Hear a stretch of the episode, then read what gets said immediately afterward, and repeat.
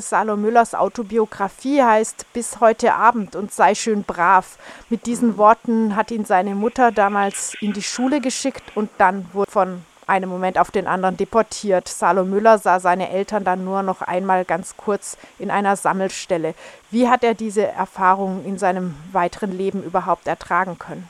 Ja, also zunächst einmal muss man sagen, dass die Trennung von seinen Eltern natürlich äh, ein unglaublich traumatisches Erlebnis gewesen ist für ihn. Und hinzu kam dann natürlich, dass in der Situation äh, der Besatzung äh, ihm ja das gleiche Schicksal drohte. Ein Großteil der niederländischen Jüdinnen und Juden, der Roma und Sinti sind deportiert und ermordet worden.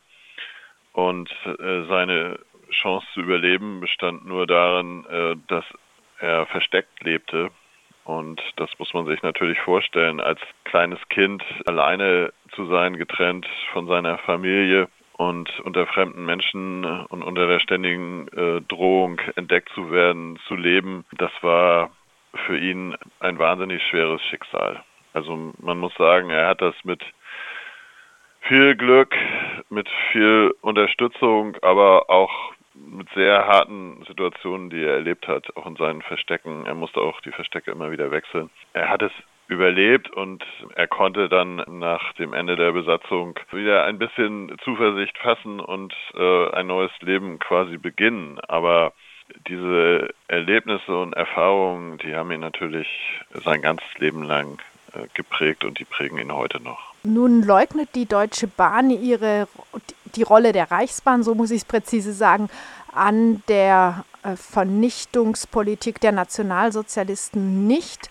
und auch nicht, dass die Deportierten sogar selber dafür bezahlen mussten. Wie viel hat denn die Reichsbahn an diesen Deportationen verdient? Die Initiative Zug der Erinnerung hat mal das äh, versucht zusammenzurechnen und kam auf eine Zahl von 445 äh, Millionen Euro, also nach heutigen Kategorien. Also es war jedenfalls ein nicht unbeträchtlicher Betrag, ähm, der an sie gezahlt wurde, der eben aus dem Vermögen der, der Deportierten stammte, die dadurch quasi für ihre eigene Deportation auch noch bezahlen mussten. Mit welchen Argumenten verweigert die Deutsche Bahn heute trotzdem die Entschädigung? Also zum einen hast du ja richtig gesagt, die heutige Deutsche Bahn AG leugnet nicht die Rolle der Deutschen Reichsbahn. Also sie hat sogar ähm, eine eigene Dokumentation mit dem Thema Sonderzüge in den Tod äh, erstellt, wo es ausschließlich um dieses Thema geht, die Verstrickung der Deutschen Reichsbahn äh, in den Holocaust.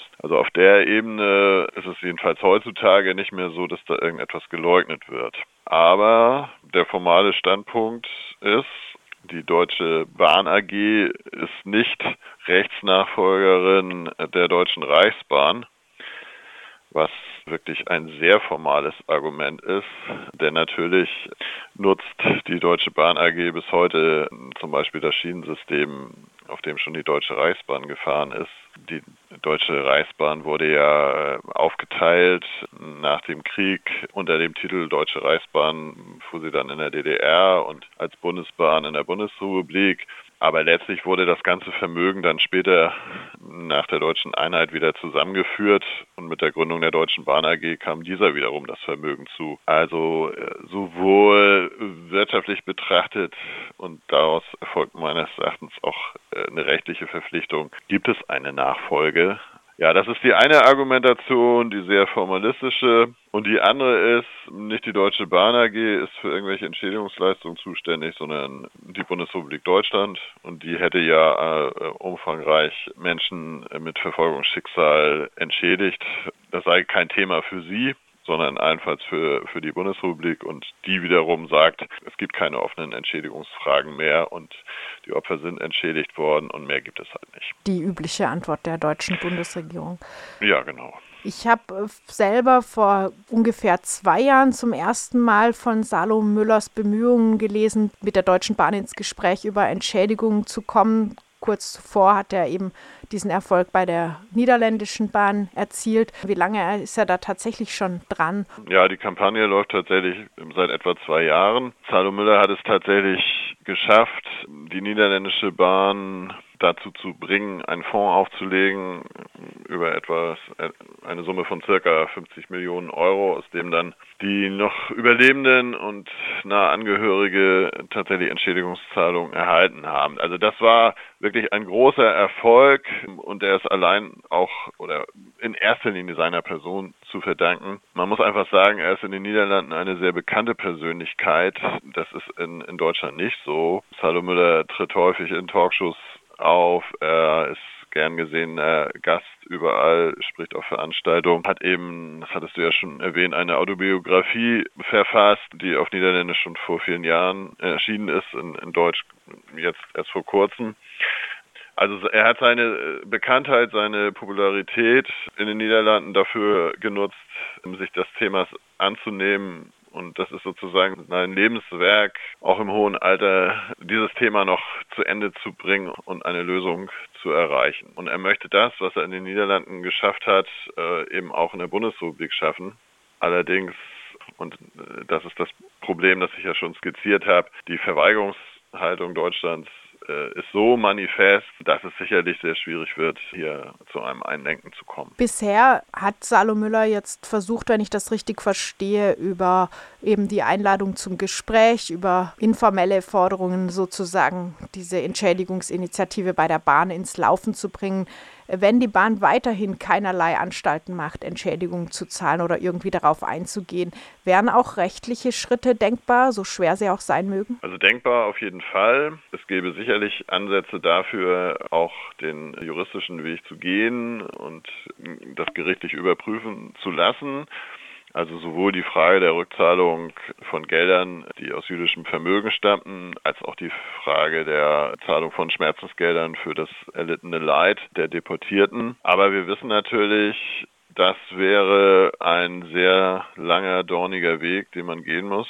Das wissen wir natürlich aus anderen Konstellationen von Entschädigungsforderungen, die vor die Gerichte getragen wurden, wie zum Beispiel der Fall des Dumo, in dem ich ja auch tätig bin, wo es ja trotz Klagverfahren nach mehr als 20 Jahren immer noch äh, keine Zahlungen gibt und selbst trotz Urteilen keine Zahlungen gibt. Das ist schon klar, dass die Hürden hoch sind. Nichtsdestotrotz wenn es keine einvernehmliche Lösung gibt, bleibt dieser Weg vorbehalten. Es gibt natürlich auch noch mehr als nur die Briefe. Die Öffentlichkeitsarbeit ist natürlich ein großer Teil der Arbeit von Salo Müller und, und wir unterstützen die ja auch und haben deshalb als Acker des Domo auch die entsprechende Pressemitteilung herausgegeben. Also es gab eine Vielzahl von Berichten schon der internationalen Presse, als er die Einigung in den Niederlanden ähm, herbeigeführt hat. Es gab ein großes internationales Echo und auch die Kampagne in der Bundesrepublik gegenüber der Deutschen Bahn AG hat ein nicht unbeträchtliches Echo gehabt und das ist natürlich auch der Weg, auf den wir vornehmlich setzen. Nur mit Argumenten wird man der Deutschen Bahn AG wahrscheinlich nicht beikommen. Ich glaube, die wissen ganz genau, worum es geht. Allerdings halte ich es trotzdem für angezeigt, dass die Leitung der Deutschen Bahn AG mit ihm spricht. Das wäre sozusagen das Minimum an ja, Respekt, das ihm gezollt werden muss als äh, einer der Überlebenden dieser mörderischen Deportation. Und wenn sich die Deutsche Bahn AG, was sie ja tut, öffentlich auch zu ihrer Vergangenheit bekennt, also Vertreter der Deutschen Bahn AG treten mit Vertretern der Bundesregierung auf, äh, wenn es um Gedenktage geht. Vorstand der Deutschen Bahn AG war auch in Yad Vashem. Also es gibt da Fotos, die da zeigen. Und das heißt, wenn auf der einen Seite sich die Deutsche Bahn AG eben dazu bekennt, zu ihrer Geschichte, also zur Geschichte der Deutschen Reichsbahn und äh, zur Verantwortung für das, was damals passiert ist, dann reicht es aber eben nicht aus, nur an Gedenktagen äh, mal das Gesicht zu zeigen oder einen Kranz niederzulegen, sondern dann muss daraus eben auch eine Konsequenz erfolgen. Und wir hoffen natürlich, dass das über genügend öffentlichen Druck zustande kommt.